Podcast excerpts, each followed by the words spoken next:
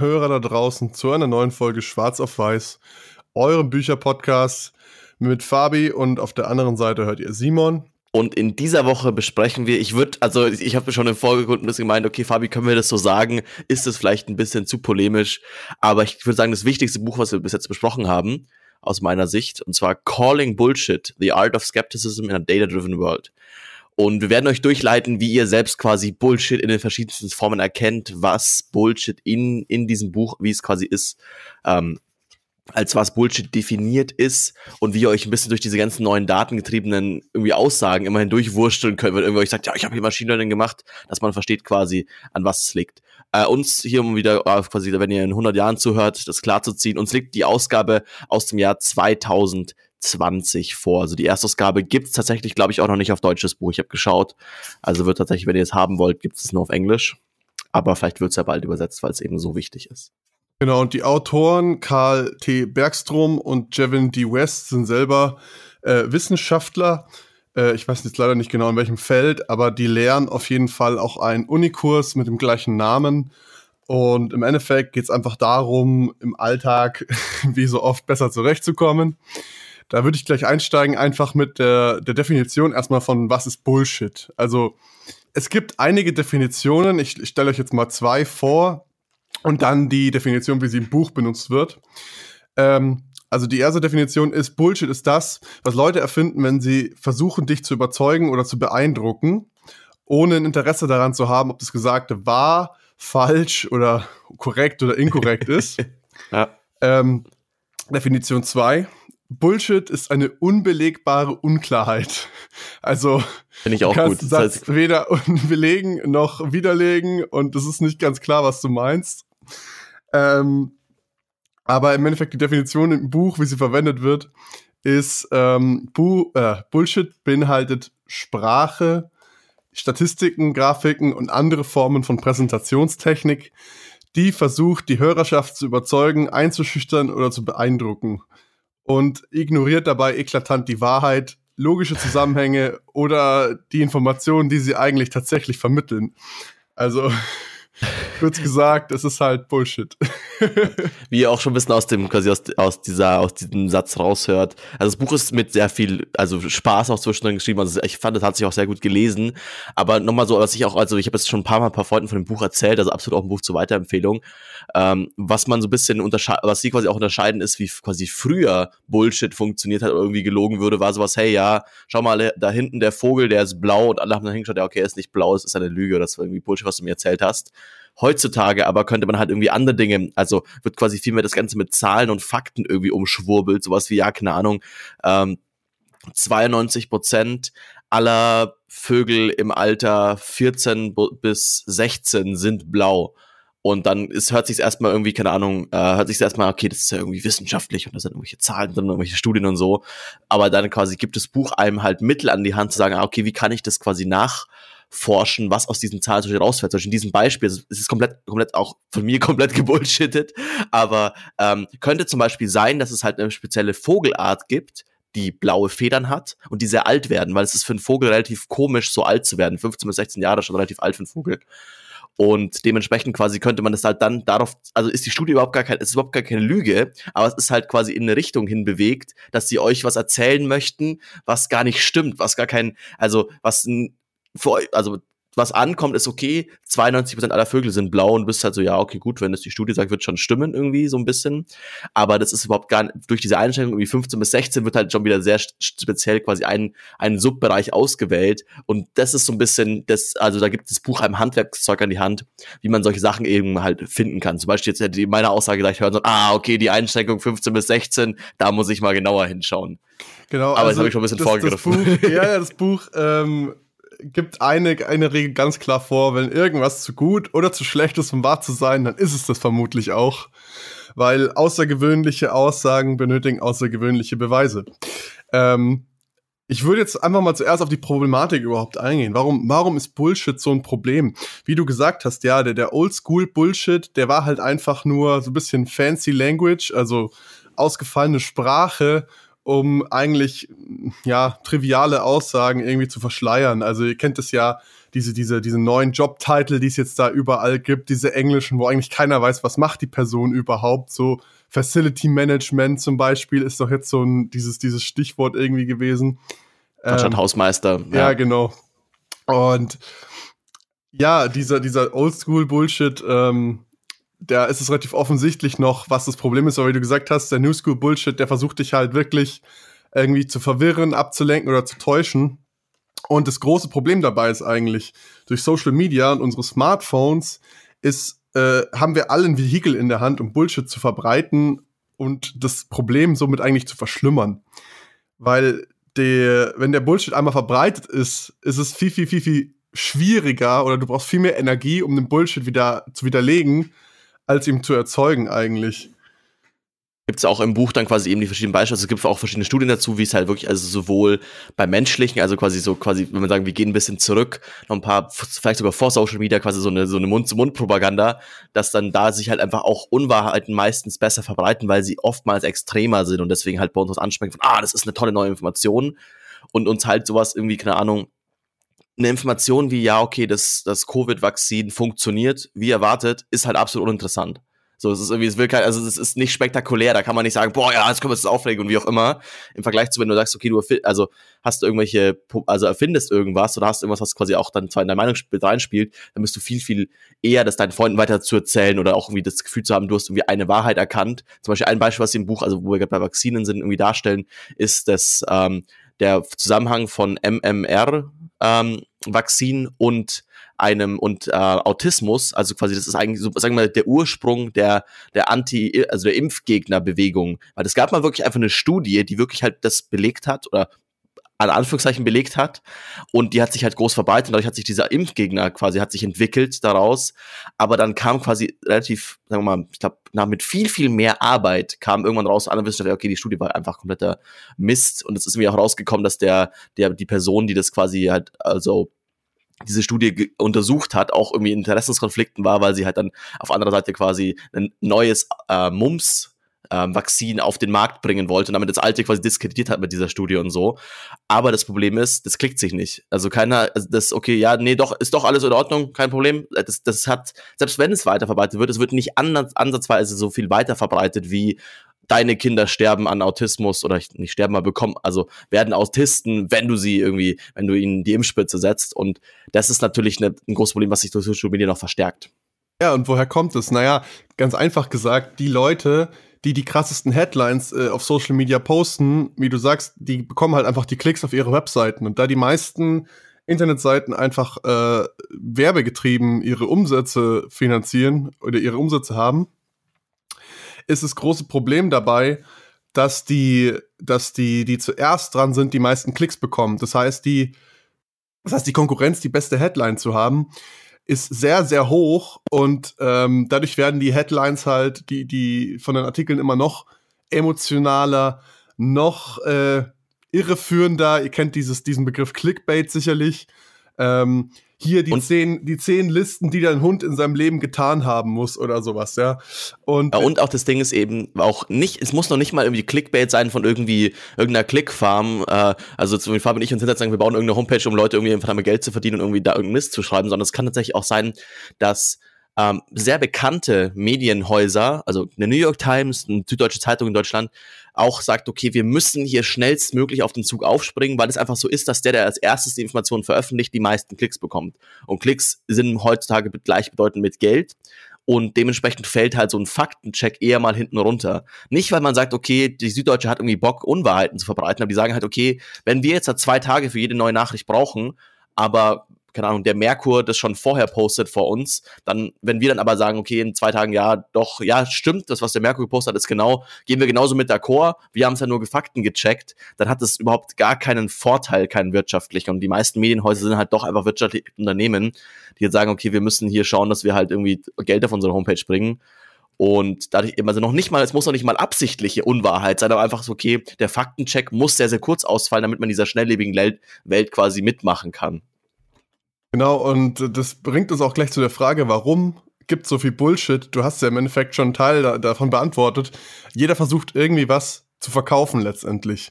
Also du solltest dir immer die Frage stellen, wer ist die Person, die den Artikel schreibt und was hat die für eine, für eine Kredibilität in, in dem Feld, in dem sie den Artikel schreibt, den du liest, oder den Blog-Eintrag oder die Flaschenpost oder, oder die Brieftaube schickt. Ähm, und im Endeffekt, was die Person dir verkaufen will, das, das solltest du dir im, im Hinterkopf behalten eigentlich. Und im Endeffekt, wir Menschen haben über die Jahrtausende es geschafft, Bullshit zu perfektionieren, weil wir eigentlich die geistigen Fähigkeiten haben zu wissen, welcher Bullshit funktioniert und welcher Bullshit nicht funktioniert. Das heißt, unsere Sprache als, als Vehikel des Bullshits ist eigentlich, hat dieses inhärente Problem, ähm, weil es uns erlaubt, einen unendlichen Berg an Bullshit überhaupt zu produzieren.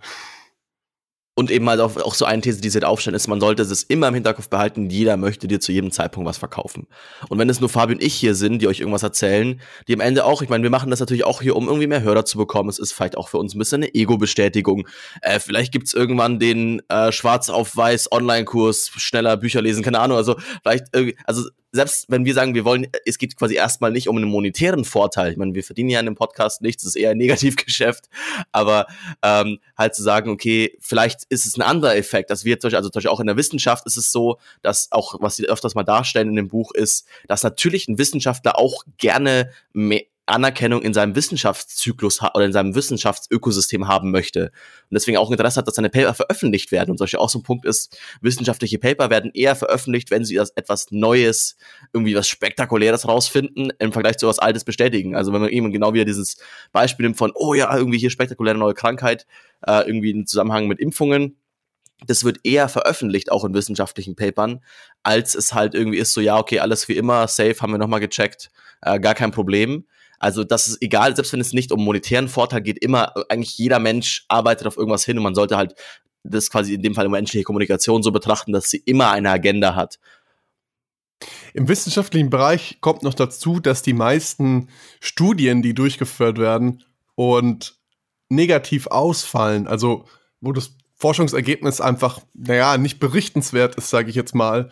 Also zum Beispiel hey, das neue, wie du sagst, die neue Covid-Vakzin funktioniert.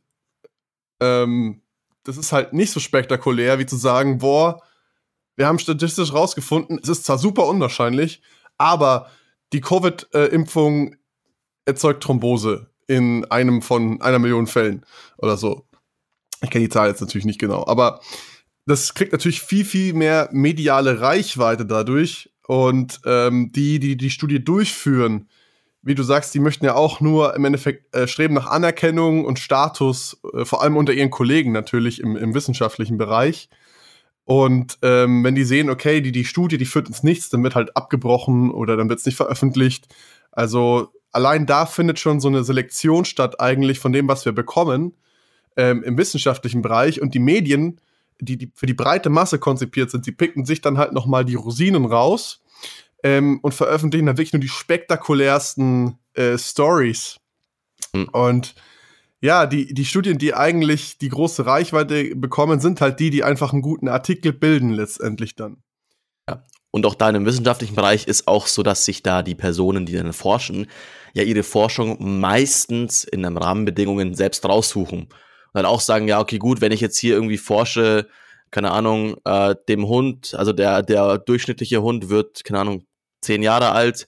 So, das ist was, was irgendwie, wo ich mir schon am Anfang denke, ja, okay, wird vermutlich stimmen, ist irgendwie nicht so spektakulär, dass dann die Wissenschaft auch sagen, ja, okay, gut, dann brauchen, also brauchen wir ja gar nicht danach suchen, dann müssen wir gar nicht, also müssen gar nicht versuchen, das rauszufinden, wenn wir jetzt eh das uns schon fast beantworten können und halt vermutlich danach diese, diese Antwort auch uns kein, also uns keine Anerkennung bringt, weil es keiner veröffentlicht, weil alle sagen, ja, komm, es war uns doch irgendwie schon alles immer schon lange klar. Ich meine, schön, dass ihr jetzt nochmal eine große angelegte Studie mit allen Hunden der Welt gemacht habt aber ja, jetzt wirklich irgendwie was für die Welt beigetragen hat das Ganze nicht. Also dementsprechend hat man da schon auch im Vorhinein noch mal ein weiteres, also es sind auf, auf dem Weg, bis wir eine Information bekommen von der wissenschaftlichen Erkenntnisse, sind super viele Steps, wo immer quasi wieder ausgewählt wird. Sowohl der erste Wissenschaftler, sagt, okay, gut, ich wähle aus meinem Bereich bestimmte Themen, die mich interessieren. Dann kommt ein Journal und sagt, okay, ja, das interessiert uns wiederum. Dann irgendwie halt die Medien und dann die Privatperson, also an altletzter Kette in Social Media, die auch noch sagt, ah, okay, ja, von diesen fünf Medienhäusern interessiert mich folgender Artikel am meisten, den retweete ich.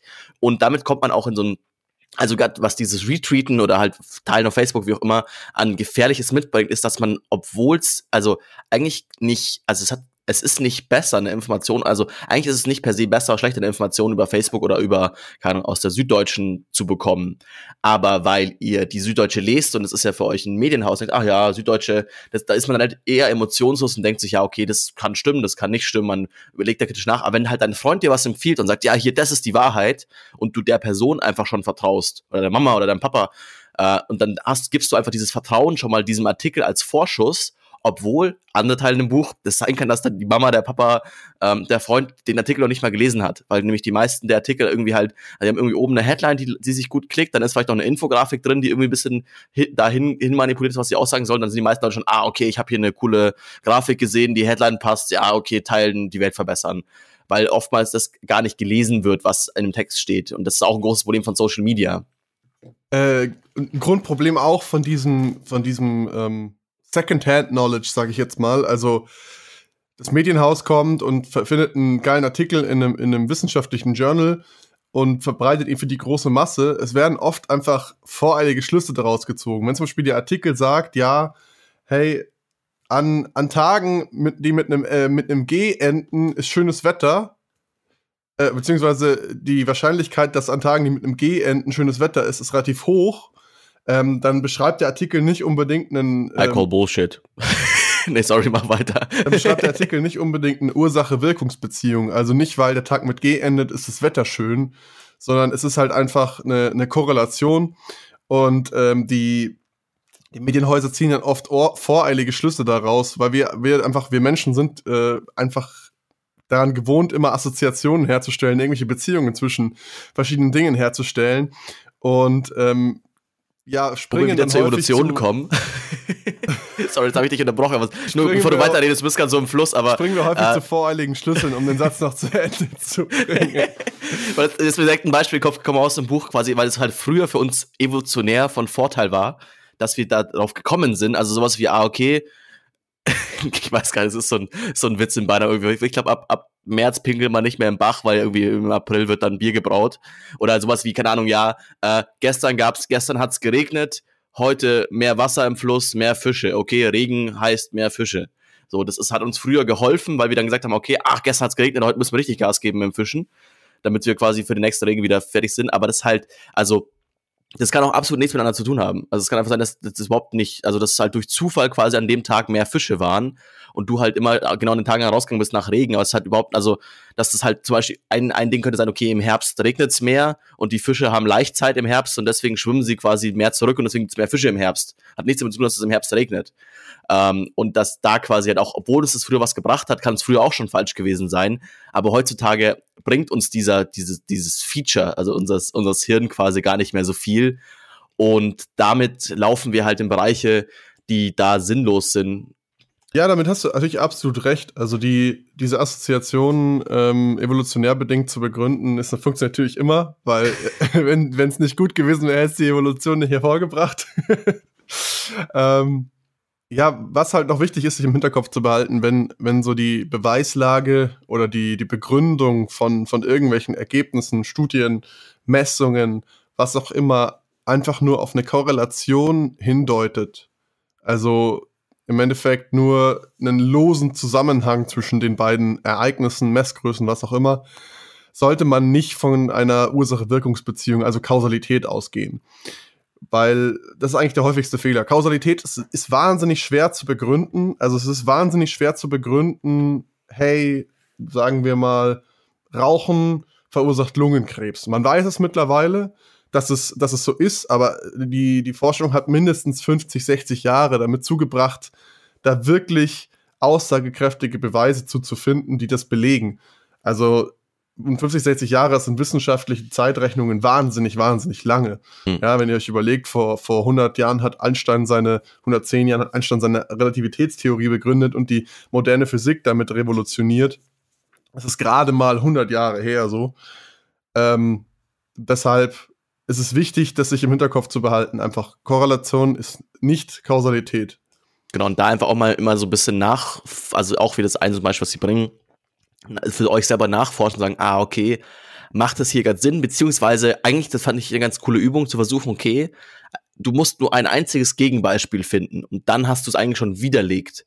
Also das ist ja das Problem quasi mit etwas beweisen, dass du halt echt brauchst eigentlich nur ein Gegenbeispiel und schon hast du den Beweis quasi nichtig gemacht und sich einfach quasi mit so einer mit so einer Lupe hinsetzen, okay, gut, ich habe jetzt folgende Theorie, wie mache ich die kaputt? Erstens eine ganz, ganz spannende Denkaufgabe und oftmals kommt man eben zum Beispiel, ah, es regnet danach mehr Fische, kommt man vielleicht hin so, okay, wenn es nur stimmen könnte, dass, okay, im Herbst mehr Fische da sind und im Herbst regnet es mehr, ist die Theorie schon kaputt. Boom, könnt ihr sagen, die Ursprungstheorie ist nicht mehr valide, beziehungsweise muss erstmal quasi dann, also beweisen, dann muss dieser Zwischen wieder mehr gegangen werden, ah, okay, die Fische kommen deswegen vielleicht zurück, weil es da mehr regnet an diesem Ort und so. Also da muss man wieder, da muss man die Theorie nochmal neu aufstellen. Also sich das selber so ein bisschen zur Übung zu machen, immer wieder zu versuchen, bestimmt, wenn solche Aussagen kommen, sagen, ah, okay, wie kann ich sie kaputt machen? So ein bisschen immer versuchen, Salz irgendwie in die Suppe zu streuen.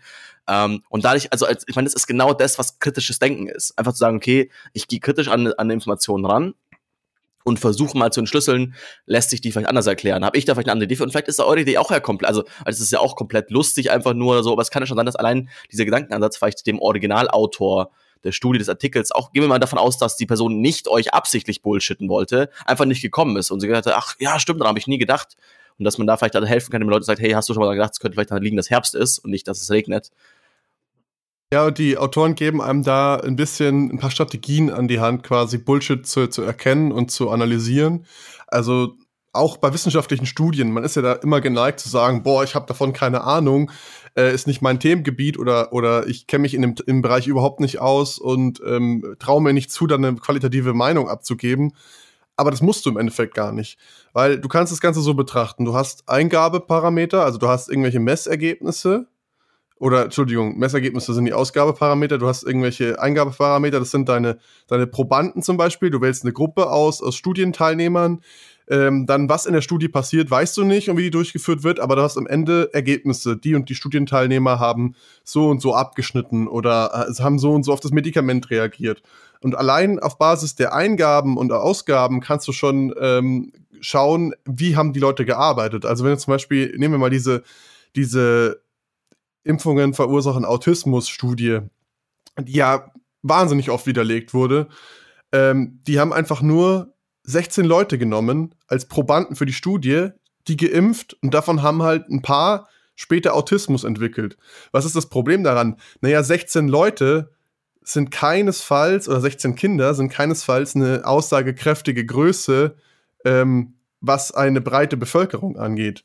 Also, wenn du 16 Leute zufällig auswählst, ist die Wahrscheinlichkeit vielleicht schon mal besser, als ähm, wenn du bewusst welche auswählst.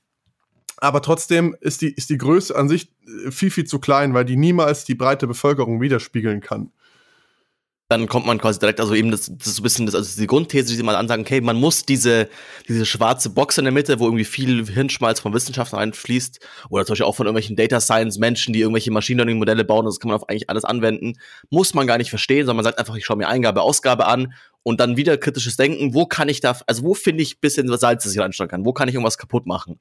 Da ist in dem Fall quasi die Studiengröße, 16 Leute ist nicht groß genug. Jetzt sagen wir mal einfach zum Beispiel, die Schule wären 3000 Leute, dann kann es immer noch sein, dass es so ein Selection Bias hat, weil die Studie wurde halt, ich glaube, in den USA durchgeführt. Vielleicht ist es ja so, dass quasi Leute, die halt irgendwie in den USA geboren sind, vielleicht auch durch natürliche Gegebenheiten eher schon zu Autismus quasi tendieren als Leute in Südamerika. Und dementsprechend hast du quasi, weil du halt schon mal eine Gruppe testest, die eher zu Autismus vielleicht tendiert, ähm, hast du das Ding, dass die ähm, dass dann deine, deine Auswahl an Leuten auch schon mal quasi deine Studie beeinflusst. Und das kann man auch schon sich anschauen und sagen, ah, okay, vielleicht ist die Auswahl der Menschen, die ich hier quasi gewählt habe oder die in der Studie gewählt wurden, vielleicht auch nicht repräsentativ. In dem Fall, dass es vielleicht einfach zu, also eine, eine Vorauswahl gab. Das gleiche sagen, okay, gut, keine Ahnung, man würde einen IQ messen, einen durchschnittlichen IQ der Bevölkerung. Klar kann man irgendwie so ein bisschen das Ganze zufällig machen, am Ende muss sich aber auch irgendwie ja eigentlich wieder zur Studie anmelden. Und da könnte man zum Beispiel sagen, okay, vermutlich werden eher Eltern, die selber schon irgendwie akademischen Hintergrund haben und irgendwie Spaß haben an Studien, ihre Kinder bei sowas anmelden, als halt jemanden, der von Tag, Tag ein, Tag aus 24 Stunden arbeiten muss, um dann um Essen auf den Tisch zu bekommen und sagt, boah, jetzt irgendwie noch das Kind zu irgendeiner Studie hinfahren, dafür habe ich halt keine Zeit. Und dementsprechend ist das Ergebnis auch wieder verzerrt. Also sich immer sowas zu betrachten, sagen, okay, was, wie wurden denn die Leute zusammengestellt, um, um diese Studie zu, zu durchzuführen? Ähnliches gilt dann auch eben für die Ausgaben. Also, weil wir gerade schon das Thema Machine Learning-Algorithmen angesprochen hatten, da gibt es ein wunderschönes Beispiel im Buch. Und zwar ähm, haben Wissenschaftler einen Algorithmus entwickelt, der Wölfe von Huskies unterscheiden soll, auf Basis von Fotos. Und ähm, das funktioniert immer so, du programmierst diesen Algorithmus und dann musst du ihm erstmal Trainingsdaten äh, geben. Das heißt, du, du stellst dich hin, zeigst ihm ein Bild von einem Wolf, sagst, das ist ein Wolf. Dann ähm, zeigst du ihm ein Bild vom Husky und sagst ihm, das ist ein Husky. Und das machst du oft genug. Und irgendwann kannst du den Algorithmus dann testen mit Testdaten, wo du eben eben nur das Bild zeigst und er ordnet es ein, ist es ein Husky oder ist es ein Wolf. Und ähm, was dann passiert ist, ähm, war relativ erstaunlich, weil die, die Erfolgsquote von dem Algorithmus war erstmal relativ gut. Ich habe die Zahl jetzt nicht mehr im Kopf, aber ich glaube, es waren so um die 80 Prozent. Aber der Algorithmus hat nicht gelernt, Huskies auf Basis ihrer äußerlichen Merkmale von den Wölfen zu unterscheiden, also andere Fellfarbe oder andere Gesichtsform, ähm, Schädelform, sondern hat gemerkt, okay, die Bilder, wo die Wölfe drauf sind, da ist häufig Schnee im Hintergrund und die Huskies eher weniger. Und er hat Schnee quasi als Indikator dafür genommen, zu unterscheiden, ist es ein Wolf oder ist es ein Husky. Ja, auch, auch ein, ein weiteres Beispiel, was sie quasi auch anbringen, ist dann, wollen sie auch oh ja, also Polizei, AI, irgendwie Intelligenz und dies, das. Und wollten quasi halt anhand von Gesichtsmerkmalen erkennen, ob Menschen eher zu Kriminalität neigen oder nicht. Und haben dann auch quasi, ja, wir haben super irgendwie halt unsere Daten quasi getestet, alles scheint irgendwie zu klappen. Und dann ist am Ende auch wieder rausgekommen, ja, okay, gut, die Trainingsdaten waren halt so kaputt, weil die Kriminellen, da wurden meistens halt diese, diese Verbrecherfotos genommen, halt irgendwie, die halt da gemacht wurden, wo meistens jemand irgendwie böse drauf schaut.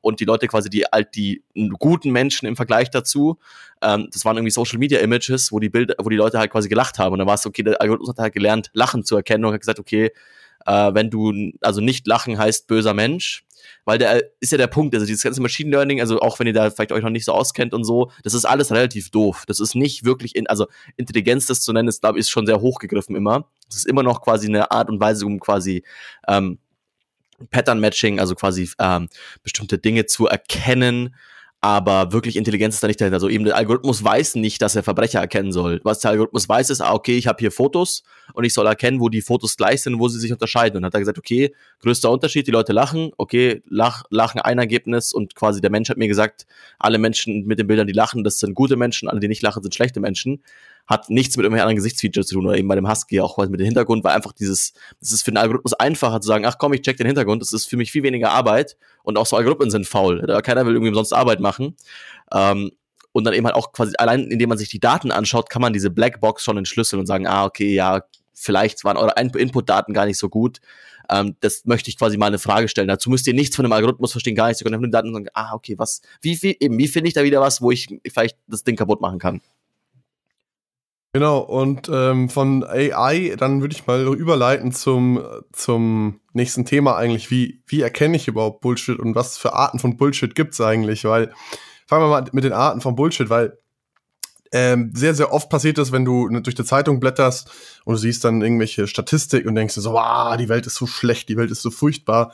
Aber im Endeffekt, was die Zeitung ja macht, ist, die Statistik so wie zu, zu visualisieren, dass es ihren Punkt unterstützt oder dass es sich gut verkauft, ja, weil die Zeitungen sich natürlich wiederum über Werbeeinnahmen finanzieren und die Werbeeinnahmen, ihr wisst es vielleicht, die hängen an der Auflage, das heißt, wie viele Leute die Zeitung kaufen. So.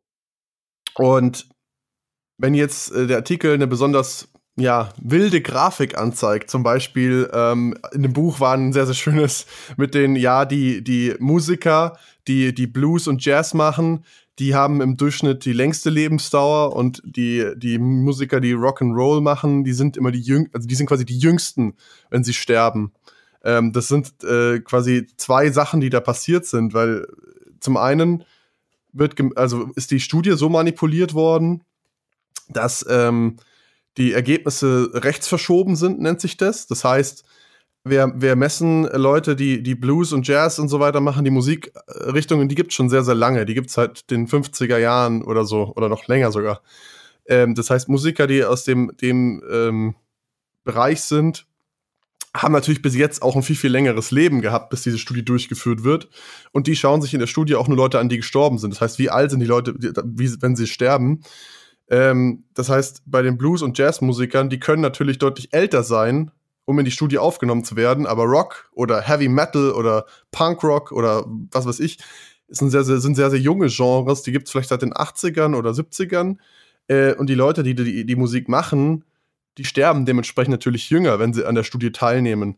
Das heißt, ähm, da allein dadurch hast du schon ein verzerrtes Bild in der Auswahl deiner Gruppe. Dann lässt du bestimmte Studienteilnehmer einfach rausfallen, nämlich die, die noch nicht gestorben sind. Und dann visualisierst du es auch noch in einer Art und Weise, dass es noch dramatischer aussieht. Das heißt, dass die Abstände sehr, sehr groß sind oder in deiner Grafik zumindest sehr, sehr groß sind zwischen den Altersstufen. Also einfach, weil auch zum Beispiel das wird, also weil da quasi die Überschrift nicht mit der, dem Informationsinhalt übereinstimmt. Weil die, was ja quasi die Überschrift da, darlegen möchte, ist, okay, Leute, also auch irgendwie, ich glaube, die am jüngsten quasi gestorben sind, waren Hip-Hopper.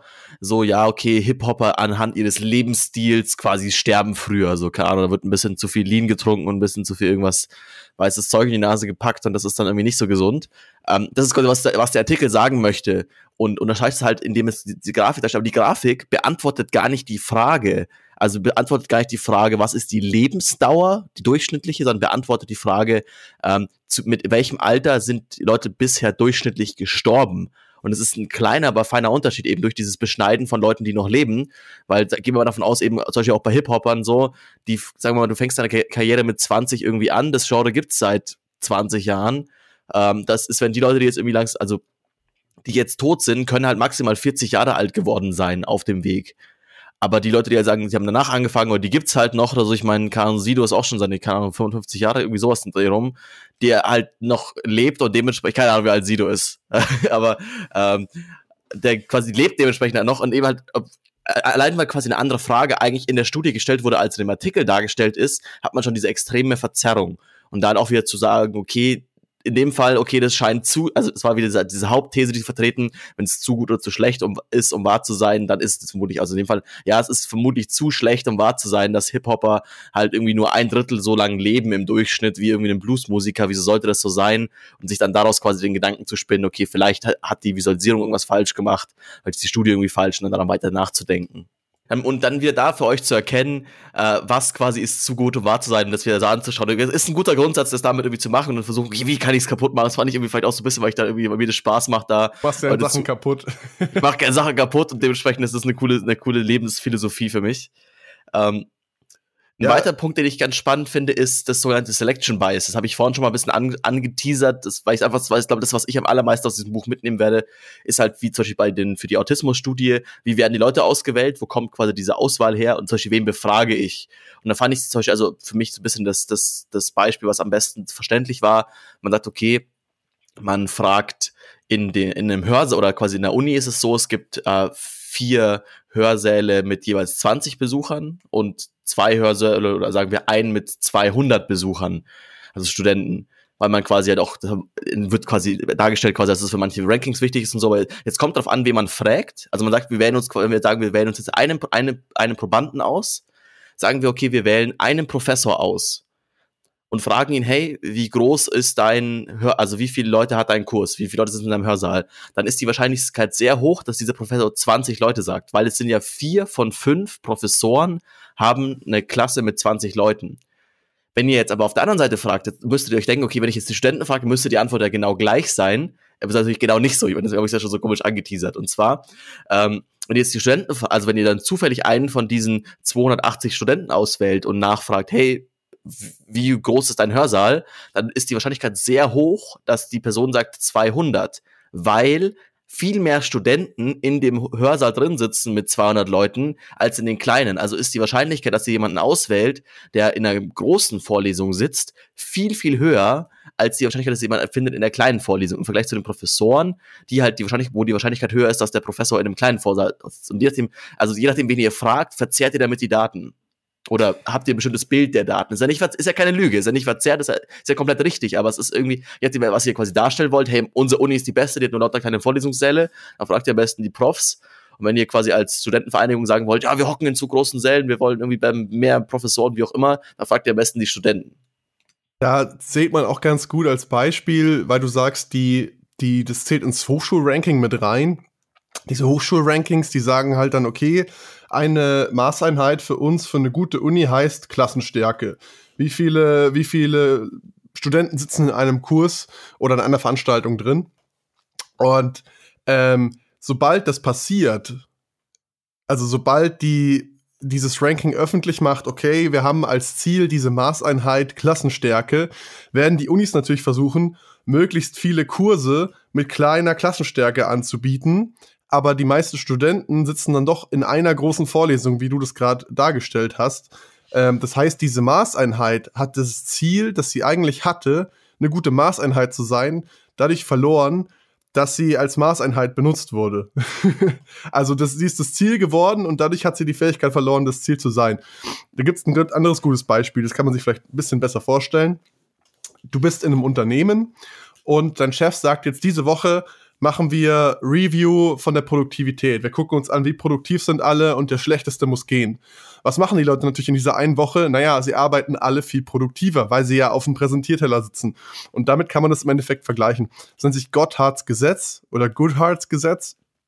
Und ähm, das ist immer gut, sich im Hinterkopf zu behalten, auch für einen selber. Wenn ich jetzt selber mal eine Studie durchführe oder irgendwelche Leute befrage, weil ich irgendwas wissen möchte, ähm, ist es eine gute Maßeinheit? Kann ich die verwenden? Ohne dass sie selbst zum Ziel meiner Studie wird. Also, und das damit das Ergebnis verfälscht im Endeffekt.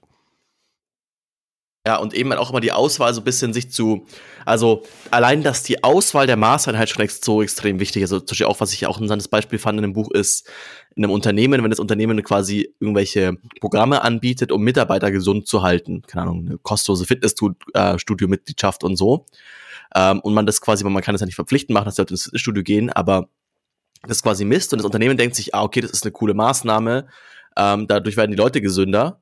Und aber auch dementsprechend, wenn man das quasi nachmisst, ist auch so, ja, okay, nach der Maßnahme ist es so, dass im Durchschnitt die Leute gesünder sind. Aber der Knackpunkt ist auch hier wieder Selection Bias, weil es melden sich ja nicht alle zu dem Programm an, sondern es melden sich auch wieder vor, vorrangig Leute an, die schon eh ein gesünderes Leben führen. Die sagen, boah, geil, ich gehe schon ins Fitnessstudio, jetzt zahlt mir die Arbeit des Fitnessstudios, gehe ich halt in das. Und dann kann ich halt, wenn ich danach befragt werde nach einem halben Jahr, weil halt das Unternehmen erkennen möchte, sind diese 1000 Euro, die ich im Jahr irgendwie hierfür ausgebe, ist es gut investiertes Geld? Dann wird man, ja klar, ich gehe da, ich gehe da dreimal die Woche hin, das ist top, ich fühle mich, ich fühle mich gesund, ich war schon lange nicht mehr krank. Vielleicht auch diese, diese einzelnen Mitarbeiter haben vielleicht auch sehr, sehr wenige Krankheitstage. Hätten die aber vermutlich ohne das, das ähm, Programm auch, weil die selbst schon fit sind, selbst schon quasi ähm, sich quasi um, um ihre Gesundheit kümmern, aber es fällt halt nicht so auf, weil die Zahlen halt verschoben sind. Also wenn man quasi, wenn man sagt, okay, ich möchte evaluieren, wie gut funktioniert das Programm, dann befrage ich vermutlich nur die Leute, die in dem Programm auch teilnehmen. Dass aber die Person sagt, boah, ich habe eh schon keinen Bock auf irgendwie Fitness, wie auch immer, und ich esse jeden Abend irgendwie Pizza und sind durch mehr krank, die, die sind eh nicht dem Programm dabei, fallen wieder aus dieser Auswahl am Probanden raus und ihr verzerrt das ganze gesamte Bild, ob dieses Programm sinnvoll ist. Ihr merkt schon, also es geht eigentlich immer da, darum zu sagen, hey, sind die Probanden, ist es eine gut geeignete repräsentative Gruppe meiner, meiner Bevölkerung? Ähm, oder ist das Ergebnis in irgendeiner Form interpretiert oder verzerrt worden, die eigentlich gar nichts damit zu tun hat, ähm, mit welchen Daten ich reingegangen bin? Das sind einfach zwei effektive Methoden, schon, um schon zu gucken, okay, handelt es sich hierbei um Bullshit? Will mir irgendjemand was erzählen? Oder ist es vielleicht tatsächlich zuverlässig äh, als, als Informationsquelle. Grundsätzlich einfach nochmal, was man sich ganz dick hinter die Ohren schreiben sollte, wenn was zu gut ist oder zu schlecht ist, um wahr zu sein, dann handelt es sich vermutlich um Bullshit. Und auch ganz wichtig, man sollte niemals davon ausgehen, dass jemand einen absichtlich täuschen möchte, wenn, äh, wenn man von Inkompetenz oder tatsächlich einfach von einem einfachen Fehler ausgehen kann in der Erklärung. Also, dass einfach falsche Schlüsse gezogen worden sind ähm, niemals direkt von böser Absicht ausgehen. Außergewöhnliche Behauptungen, die sollten dann einfach auch außergewöhnliche Beweise für diese Behauptungen liefern. Also wenn jemand zum Beispiel behauptet, eben wie in dieser einen Studie, dass Impfungen Autismus verursachen würden, dann muss er auch äh, dementsprechend ähm, außergewöhnlich viele Leute finden, bei denen das zutrifft und nicht bei einer Gruppe von 16 Leuten ähm, das nur durchführen. Deswegen wurde dieses Experiment ja auch zehnfach, hundertfach wahrscheinlich äh, durchgeführt und widerlegt, diese Ergebnisse, die der Durchführende eben damals hatte. Weiterer Punkt ist dann quasi auch, wie, also hatten wir vorhin schon mal ganz kurz angeteasert, aber wie ähm, mit Grafiken auch gelogen wird. Also das ist wirklich ganz, also da würde ich schon fast sagen, das ist schon fast, also eben, man sollte man sollte keine Absicht unterstellen, aber wird, ist oftmals Kalkül, weil man ja nicht lügt, aber man quasi halt die Grafik dann so hinbastelt, dass sie trotzdem mit den Daten, die einen vielleicht nicht unterstützen würden, ähm, das so darstellt auf den ersten Blick, als wäre es so. Also das Beispiel, was mir am meisten hängen geblieben ist, weil ich da auch echt sagen muss, ich hätte es außer, also es wurde dann natürlich in dem nachfolgenden Text quasi besprochen. Mir wäre das nicht aufgefallen tatsächlich. Das war ein Beispiel von, ich glaube sogar der New York Times, ähm, wo, wo es darum ging, um das Obamacare-Programm, wie das quasi durch Steuern finanziert werden sollte. Äh, nee, es war das Wall Street Journal. Und dann quasi hat die Grafik angezeigt, so ja, hier, man sieht ja quasi den, die Besteuerung, wie, welches Einkommen wird am meisten davon besteuert. Okay, Obamas neues Programm besteuert am meisten die Mittelklasse. Dann meinte der Autor eh schon als Witz so, ja, okay, ob 200.000 bis 500.000 Euro oder Dollar im Jahr Mittelklasse ist, man ist eh mal eine Frage, selbst für, vielleicht selbst für Wall Street Journal Leser. Aber dann, wenn man sich quasi die Grafik genau anschaut, also als erstes echt so, ah, okay, es geht quasi so nach oben, okay, Steuerlast quasi auf, in der Mitte nach oben und Seite wieder raus und dann denkt sie, ah ja, okay, gut, ja, scheint ja zu stimmen irgendwie. Ich sehe es ja hier in der Grafik, ist ja relativ visuell schön dargestellt. Aber wenn man sich mal die Skalen anschaut, dann sieht man, dass unten, anhand, das war Balkendiagramm, die verschiedenen Balken total unterschiedliche Größen äh, enthalten.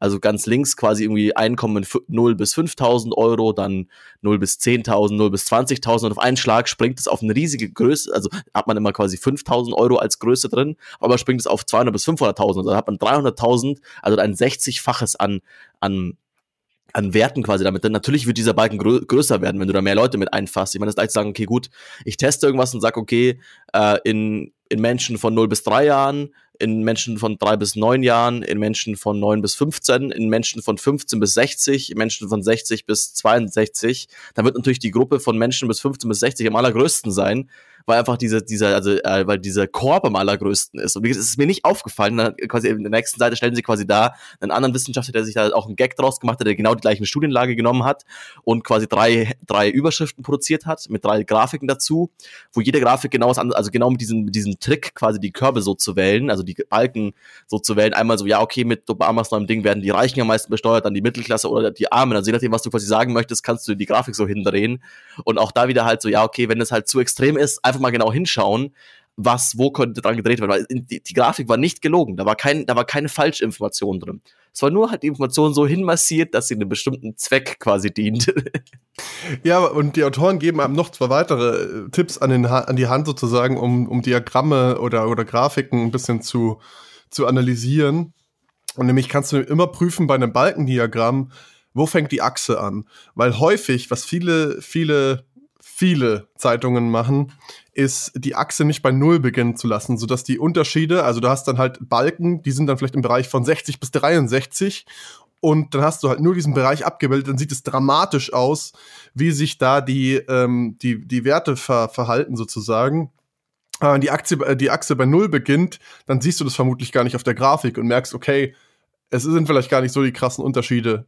So, aber dadurch, dass es so visualisiert wird, dass es viel, viel mehr Bildschirmfläche bekommt, der Unterschied sozusagen, wirkt es für dich auch viel, viel dramatischer. Das zweite Diagramm, was sie noch beschreiben als, als äh, Tipp zum Anschauen, ein Kurvendiagramm. Da sollte es wiederum möglichst nah reingezoomt werden, um die Unterschiede darzustellen. Da gab es auch ein schönes, ein schönes Beispiel, nämlich mit der globalen Erwärmung. Wenn du rausgezoomt das Ganze betrachtest, mit 0 bei der Achse, also 0 Grad Celsius, oder Fahrenheit, glaube ich, war es in dem Fall, weil das Buch ja äh, von Amerikanern geschrieben wurde und die haben ja das imperiale System. Da wird die Achse bei Null begonnen und dadurch sieht der Unterschied quasi aus, als wäre er nicht existent. Aber im Endeffekt, also es ist einfach eine gerade Linie, relativ waagerecht. Aber wenn du reinzoomst, dann siehst du, okay, es ist eben doch ein sehr, sehr dramatischer Unterschied eben da. Also, und da, da sollte man immer prüfen, okay, Kurvendiagramm, nah reingezoomt, Balkendiagramm, weit weg, Achse bei Null beginnen. Ja, einfach auch ein bisschen, was soll dargestellt werden. Also quasi soll eine absolute Zahl dargestellt werden oder soll ein Unterschied dargestellt werden. Bei Unterschieden kann es oft sehr sinnvoll sein, nah reinzuzoomen, wenn man auch kleine Unterschiede sehen möchte. Bei absoluten Zahlen, also wie das ein Balken quasi darstellt, dann ist es da, also das ist okay, ähm, dass da macht Sinn halt quasi bei Null wirklich zu beginnen. Was sie auch quasi verteufeln, sind 3D-Diagramme, weil also ein, ein Beispiel, was ich auch sagen, wenn man selber quasi für sein Leben, wenn man gute Grafiken bauen will, dann sollte es immer so sein, dass die, dass die proportionale, also dass die Tinte, die verwendet wird, also auf, auf ein Beispiel in der Zeitung genommen, sollte proportional zu den Werten sein. Und bei 3D-Diagrammen ist halt oftmals das Problem, zum Beispiel bei so einem 3D-Donut-Diagramm, dass halt dadurch, dass der, dass der Blickwinkel mit eingerechnet wird, hat zum Beispiel einen, also hat die, die Scheibe, die weiter vorne ist, viel, viel mehr visuellen Raum als eine Scheibe, die hinten ist, weil vorne sieht man quasi auch noch den 3D-Effekt und hinten würde man nicht, ihn nicht sehen. Und dementsprechend halt dieses Ding, dass okay, es kommt ein, also das fand ich ganz interessant, was sie meinten, okay, man kann die, natürlich kann man als Mensch die Zahlen lesen und sich sagen, ah, okay, hier steht 33 Prozent, hier steht 45 Prozent.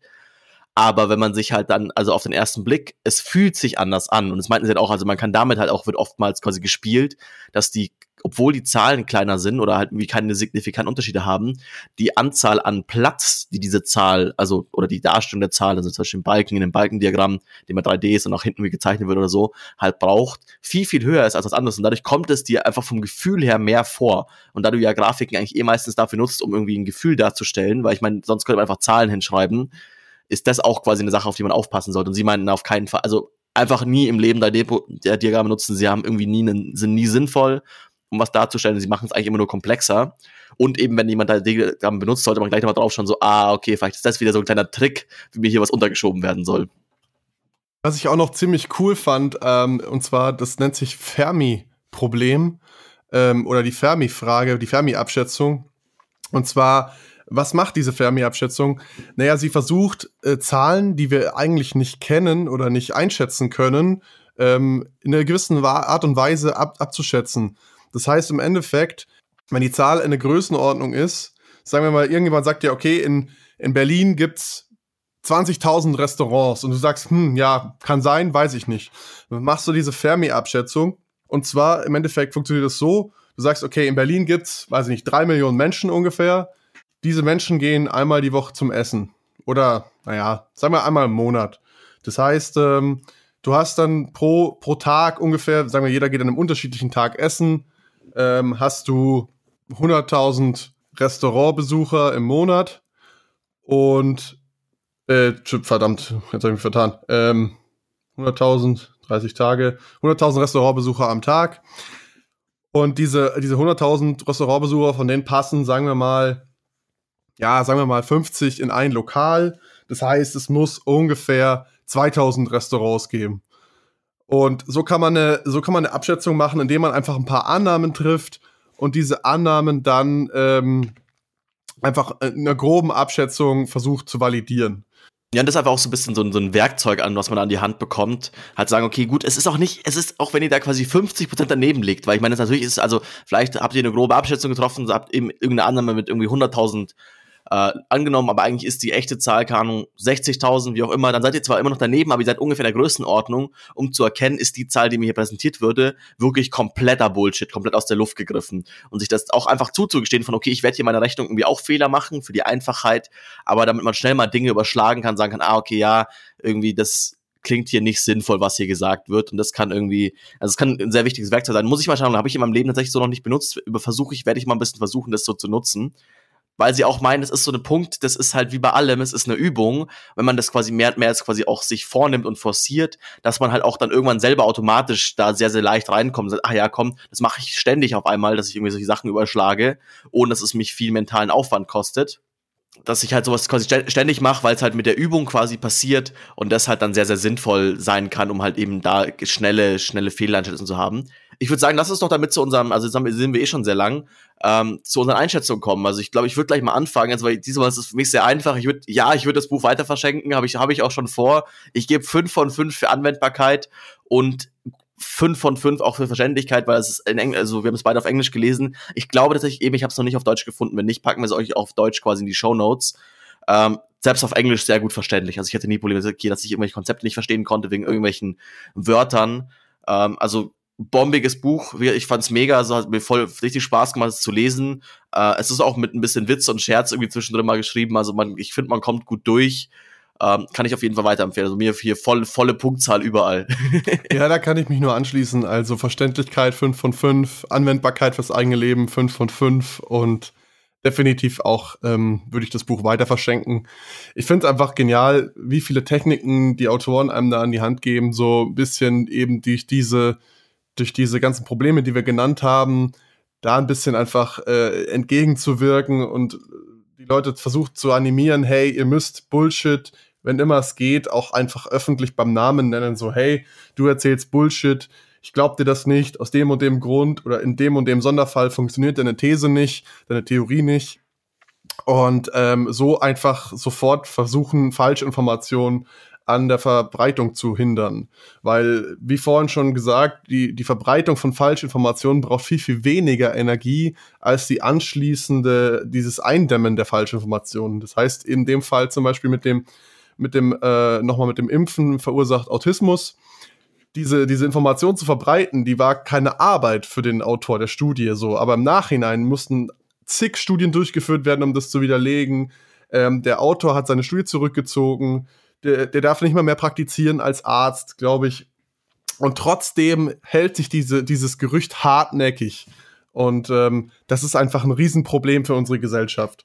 Deswegen absolute, absoluter Tipp. Ähm, lest euch das Buch durch, kauft euch das Buch, stellt euch ins Regal. Wie immer. Ähm, wir haben ein, zwei Sachen, also wir haben noch, es gibt im Buch ein, zwei Links, die wir euch auch verlinken werden. Zum Beispiel auch wieder so, okay, wie kann ich irgendwie ausgetrickst werden? Äh, ist dieses, also es gibt eine Webseite von den Autoren, welches Gesicht ist real, weil mittlerweile halt auch Computer und Maschinen Gesichter erstellen können um halt, wo ihr gar nicht mehr wisst, ist es ein Mensch oder ist es eine Maschine am Ende, also es ist ein erfundener Mensch. Äh, nutze ich auch in eigenen Side-Projects hin und wieder mal, dass ich mir einfach irgendwelche Menschen erfinde, weil es halt, dann hat man halt keine Persönlichkeitsrechte, die man beachten muss. Ähm, werden wir euch auf jeden Fall in den Shownotes verlinken. Von daher wie immer sehr sinnvoll, euch da in die Shownotes reinzuklinken. Die findet ihr wie immer unter simon.rdd sw8 und auch da könnt ihr den Podcast abonnieren, da könnt ihr dann, darüber kommt ihr zu irgendwie iTunes, da kommt ihr überall hin, wo ihr das Ganze, wo ihr alles bekommt, eben halt Shownotes, kleine Zusammenfassung von uns. Natürlich könnt ihr da auch das Buch kaufen, eben hier dann wieder unser, unser, unser Incentive, diesen Podcast zu machen. Wenn ihr das Buch kauft, dann kommt, da fällt bei uns irgendwie auch 22 Cent, fallen vielleicht bei uns irgendwie mal raus, keine Ahnung. Ähm, und äh, ja, sonst war eine gute Woche. Wir hören uns in zwei Wochen wieder. Hat wie immer Spaß gemacht. Uh, und ich glaube, sowas in der Richtung müssen wir mehr machen. Also diese Statistik-Ding, also ich kenne mich da nicht genug aus, es macht mega Spaß, über sowas zu lesen. Also irgendwie, wenn ihr da auch Buchempfehlungen habt, könnt ihr das uns auch gerne zukommen lassen. Uh, ja, tschö, wa? ja, macht's gut, bis zum nächsten Mal. Servus.